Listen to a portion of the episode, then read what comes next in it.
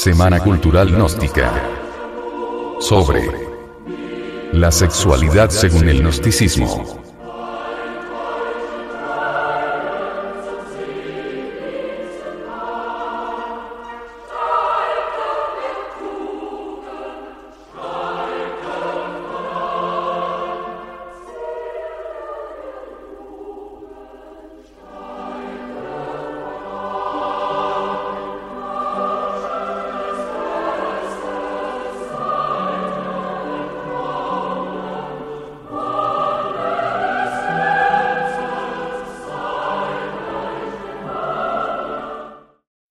Las concepciones sexuales actuales. Revisando cuidadosamente la forma de vida sexual occidental a través de los siglos, encontramos rápidamente cuadros de conducta preocupante a la luz de la psicología freudiana y gnóstica. La insuficiente información en torno a la sexualidad ha llevado a concepciones equivocadas obstaculizando una sabia conducción de esta energía. Por el contrario, en Oriente, esta marcada desviación hacia caminos absurdos en materia sexual, no proliferó ni en cantidad ni en su forma, como ocurrió en contrapartida en nuestro hemisferio occidental. En el mundo oriental, el tabú que los occidentales hemos creado acerca de la sexología, no ha existido ni se ha presentado con las configuraciones alarmantes que hemos observado en nuestro hemisferio. Durante la Edad Media, para citar un ejemplo, el sexo era materia pecaminosa y asociada siempre con el demonio. El sexo se asociaba a los poderes infrahumanos y toda persona que incursionase en dicho terreno, era tomada como pervertida o poseída por influjos inferiores. Recordemos, además, los martirios a los que se sometieron muchos seres humanos, llegando a mutilarse sus órganos creadores con el aparente propósito de acercarse más a Dios. Y como nota resaltante, citemos aquí mismo, a esa otra cantidad de personas, que utilizaron el sexo para ir contra natura, buscando ligarse a principios mágicos y los favores de aquello que ellos apodaban, Satán. Lo que sí resulta cierto es que el sexo ha estado ligado siempre a los distintos renglones de la vida de los seres humanos. Indudablemente, al lado del sexo, siempre se ha hablado de amor. En tiempos de Roma, por ejemplo, hacia la época de la Roma imperial, la sexualidad trascendente fue cultivada en los templos de Vesta y de Eleusis con marcado acento religioso y erótico al mismo tiempo. Lo mismo acusan los vestigios que aún se encuentran en los templos en ruinas dedicados a Baco, Dionisio, Pan, etcétera, etcétera, etcétera. Esta tendencia se manifestó igualmente en la Grecia antigua, en donde florecieron gloriosamente los misterios sexuales de Dionisios. Pasando luego a la época del romanticismo, el sexo y el amor vinieron a estar mezclados dentro de una concepción platónica y angelical. Siempre han existido las dos caras de la moneda en materia sexual. Es decir, eso que llamamos sexualidad normal, y eso otro que llamaremos infrasexualidad. El presidente fundador del gnosticismo contemporáneo, venerable maestro Samael Weor, ha dicho. Entiéndase por sexualidad normal, aquella que es practicada por personas que no tienen conflictos sexuales de ninguna especie. La energía sexual se divide en tres tipos distintos. Primero, la energía sexual que se haya relacionada con la reproducción de la raza y la salud del cuerpo físico. Segundo, la energía que se haya relacionada con las esferas del pensamiento y la voluntad. Tercero, la energía que se haya relacionada con el espíritu del hombre o sea su parte divina.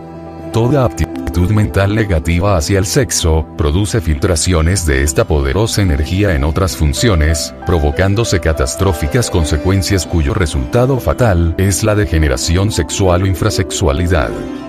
En nuestros días, en esta edad del modernismo, la actitud sexual de las gentes ha adquirido matices de marcada violencia. Para ensombrecer aún más este triste espectáculo, los medios de comunicación, cine, televisión, etc., han dado al sexo descabelladas interpretaciones. Los datos que se aportan a los espectadores, lejos de enriquecer la cultura sexual de los mismos, constituyen casi siempre una degradación de la ética sexual. Los vicios sexuales cabalgan dentro de las páginas de miles de libros publicados con el aparente propósito de ilustrar la conciencia del lector. Cantidades enormes de homosexuales y lesbianas se apoyan en sus argumentos, teniendo como base las estupideces que se dicen en tales o cuales libros de sexología de los que hoy se editan como la mala hierba en todos los confines del globo. En tiempos remotos y aún hoy, en nuestros días, en el Tíbet y en algunos lugares secretos de la India, el sexo es estudiado en forma rigurosa y de manera respetuosa como un medio de salud corporal y sobre todo, liberación psicológica y espiritual. Conocen, muchos monjes taoístas y budistas, técnicas para llegar a controlar y transmutar las secreciones sexuales del organismo humano. Estas técnicas del budismo seno del Tao son denominadas tantrismo. Palabra esta que designa a la reconciliación con la fuerza foática serpentina, alegoría oriental de la potencia sexual. Lamentablemente, el tantrismo que nos ha llegado a veces al occidente, a través de libros como el Kama Kalpa, el Kama Sutra o el Anagaranga es simplemente una caricatura del verdadero tantrismo oriental. Afortunadamente, la ciencia gnóstica, hoy enseñada por el venerable maestro Samael Weor, replantea, una vez más, la temática sexual unida a la temática de la liberación interior del hombre y de la mujer, tal y como antiguamente se desarrolló en los templos de iniciación tántrica.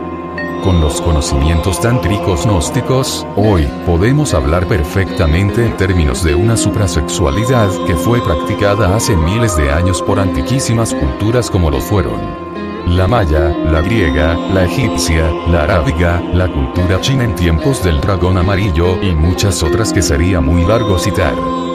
Restos de esta cultura relacionada con la suprasexualidad la encontramos en los templos que se edificaron sobre las mismas rocas o excavados entre el seno de las montañas, como es el caso de los templos de Khajuraho en el noreste de la India. La potencia sexual es la vida, la fuerza. Vemos a un tísico que apenas puede levantarse, un reumático a quien sus dolores no le permiten moverse. Basta ponerlo en contacto con una mujer, para que recupere toda su fuerza, toda su agilidad. Con el arcano, el acto suprasexual de la pareja, se puede retener la maravillosa potencia sexual.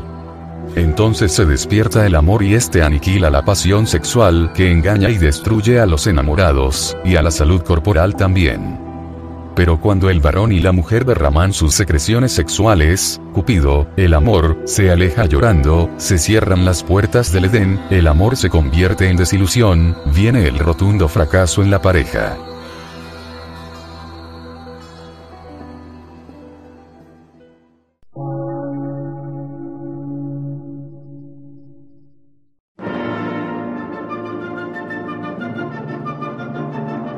Emisora, gnóstica, transmundial.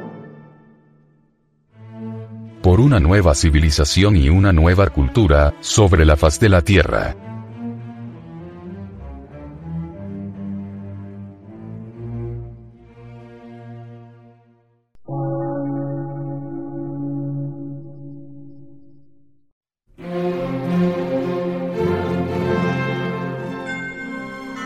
Medio de radiodifusión científico, artístico, místico y filosófico, de la Asociación Colombiana de Centros de Estudios Gnósticos, Antropológicos, Psicológicos y Culturales. A.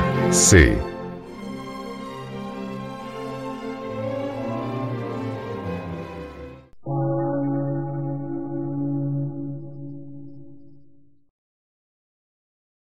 Lectura en movimiento. Difusión sin fronteras.